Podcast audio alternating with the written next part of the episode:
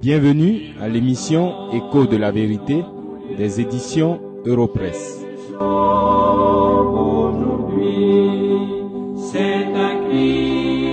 délivrance.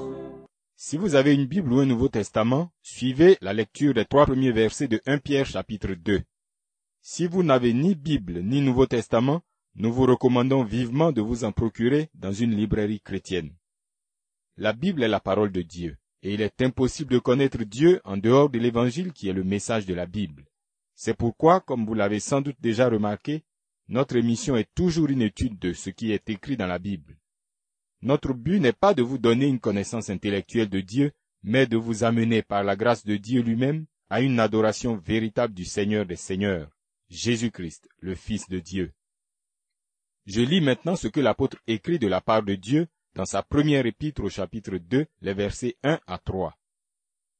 Rejetant donc toute méchanceté et toute ruse, la dissimulation, l'envie et toute médisance, désirez comme des enfants nouveau-nés le lait spirituel et pur, afin que par lui vous croissiez pour le salut, si vous avez goûté que le Seigneur est bon. Comme toute l'épître, ces versets s'adressent aux croyants dispersés de l'époque de Pierre, mais aussi aux croyants de toutes les époques, c'est-à-dire à vous, si vous êtes croyants. L'apôtre ne remet pas en cause leur conversion. Il s'adresse à eux comme à des croyants, des personnes nées de nouveau.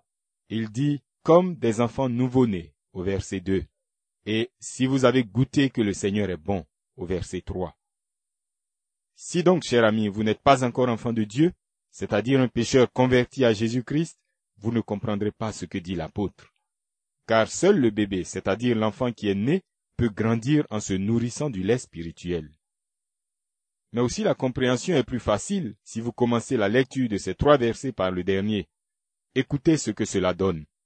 Si vous avez goûté que le Seigneur est bon, désirez comme des enfants nouveau-nés le lait spirituel et pur, afin que par lui vous croissiez pour le salut en rejetant toute méchanceté et toute ruse, la dissimulation, l'envie et toute médisance.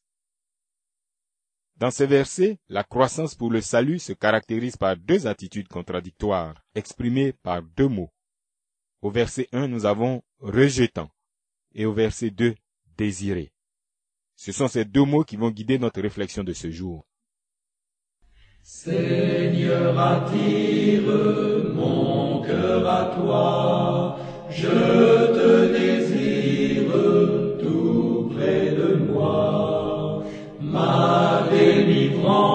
Dans le danger, c'est ta présence, divin berger. C'est ta présence, divin berger. Que rejette celui qui grandit pour le salut? L'apôtre dit cinq choses. Il parle d'abord de la méchanceté. C'est faire le mal de façon volontaire et réfléchie, ou simplement chercher à le faire. Sachez que la rancune qui vient de l'amour de soi est liée à la méchanceté. Mais la méchanceté, ce n'est pas la sévérité. Par exemple, le Seigneur Jésus dit à Pierre, Arrière de moi, Satan. Il ne lui parle pas méchamment, il lui parle sévèrement, parce qu'il n'avait aucune intention de faire mal à Pierre. Au contraire, il voulait ramener Pierre de la voie de l'égarement dans laquelle il s'engageait. Mais l'apôtre Pierre dit aussi, rejetez toute ruse. La ruse, c'est la fausseté. C'est tous les moyens malhonnêtes dont l'on se sert pour parvenir à ses fins. Sachez que dans les Écritures, la ruse caractérise le diable, et il n'est pas normal qu'un enfant de Dieu utilise la ruse. C'est pourquoi l'apôtre dit rejetant toute ruse. L'apôtre dit, troisièmement, rejeter la dissimulation. C'est le contraire de la sincérité. Elle n'est pas très différente de la ruse, il faut le reconnaître. Mais c'est dire et faire ce qui n'est pas au fond du cœur. C'est l'hypocrisie. Et l'enfant de Dieu qui marche dans la vérité ne peut pas en même temps marcher dans la dissimulation. C'est pourquoi l'apôtre dit rejeter la dissimulation. Mais il poursuit la quatrième chose, il dit rejetant l'envie. L'envie vient naturellement de la méchanceté. Et elle révèle l'absence d'amour dans un cœur. C'est la jalousie qu'on éprouve face au bonheur et à la réussite d'autrui. Oui, mais l'enfant de Dieu ne peut pas marcher dans l'envie, parce qu'il est soumis au Dieu souverain. Il croit à ce Dieu qui veut le meilleur pour lui et qui donne à chacun ce qu'il y est nécessaire pour le bien du corps de Christ. L'enfant de Dieu ne peut donc pas marcher dans l'envie. Il doit rejeter cette attitude. L'apôtre termine en disant, rejetant toute médisance. La médisance, c'est dire le mal qu'on sait, ou la plupart du temps qu'on croit savoir sur quelqu'un. C'est le dénigrement, c'est la calomnie. En réalité, le remède à cela, c'est de prier les uns pour les autres. Les enfants de Dieu n'ont pas le temps de médire. Les enfants de Dieu n'ont pas le temps de dénigrer les autres, parce qu'ils savent qu'ils sont eux-mêmes pécheurs, et que c'est par grâce qu'ils ont été sauvés. Au contraire, ils s'évertuent, ils s'efforcent de prier pour les autres, malgré ce qu'ils sont, parce que eux aussi sont de la même nature. Ces attitudes décrites ici n'honorent ni l'enfant de Dieu, ni l'Église du Seigneur, ni l'Esprit de Dieu. Ce sont ces choses qui créent des troubles inutiles et des conflits honteux dans les assemblées. C'est pourquoi l'apôtre dit, Si vous avez goûté que le Seigneur est bon et que vous croissez pour le salut, alors rejetez-les, car il n'est pas possible de croître sans les rejeter. Car rejeter, c'est repousser. C'est refuser, c'est finir avec ces choses. Nous devons cependant reconnaître que nous ne nous débarrassons pas une fois pour toutes de ces choses. Ce rejet exige, avec la grâce de Dieu, des efforts constants et sans relâche. Dans le chapitre 5 de sa lettre aux Éphésiens, l'apôtre Paul va dans le même sens que Pierre.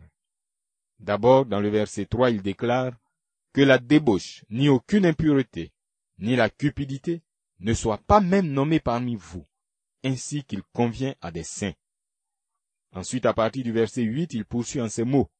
Autrefois vous étiez ténèbres, et maintenant vous êtes lumière dans le Seigneur.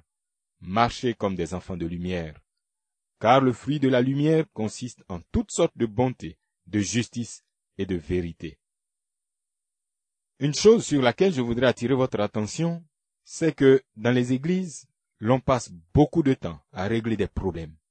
Cela est une déviation grave de l'Évangile. Parce que la mission de l'Église, c'est de propager la bonne nouvelle, d'appeler les pécheurs à la repentance et à la foi en Jésus-Christ.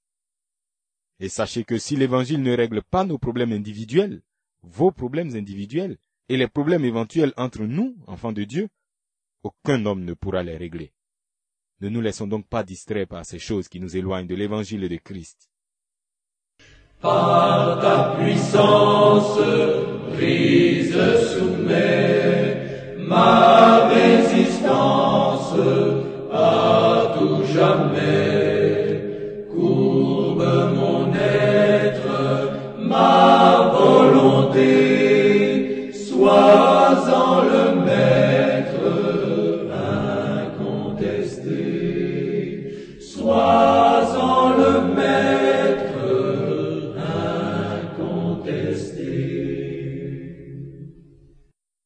La deuxième question à laquelle nous répondons est la suivante.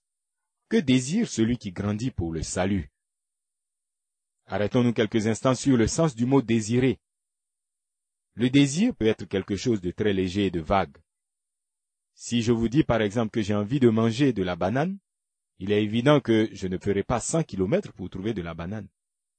Ce serait insensé de ma part. Mais le désir peut être quelque chose aussi de très fort et de vital. L'apôtre donne une image pour expliquer sa pensée.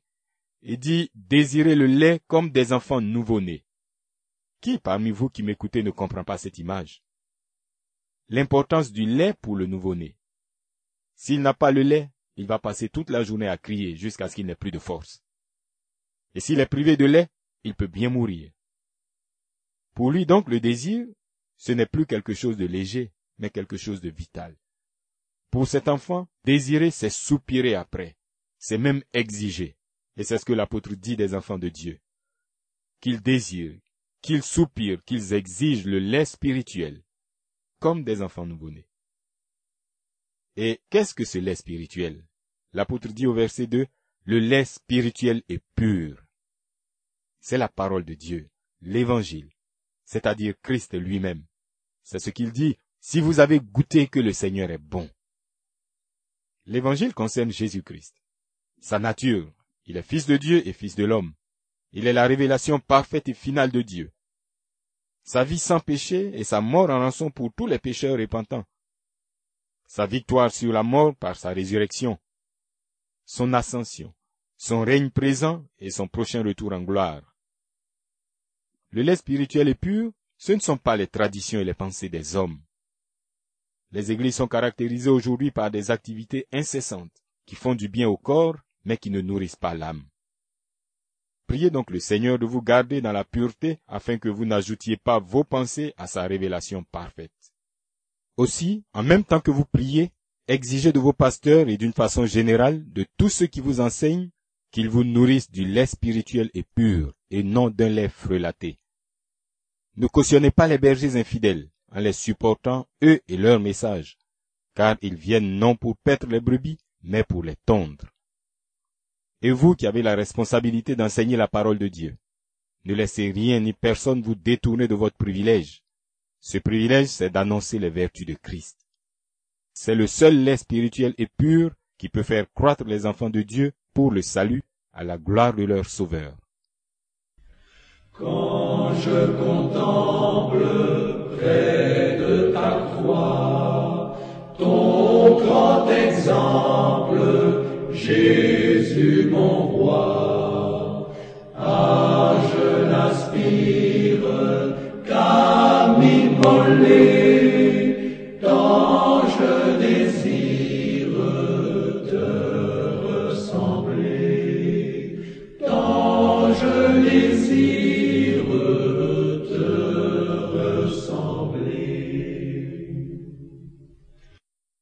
Ces versets que nous venons d'étudier rappellent le psaume 34, verset 9 que je cite.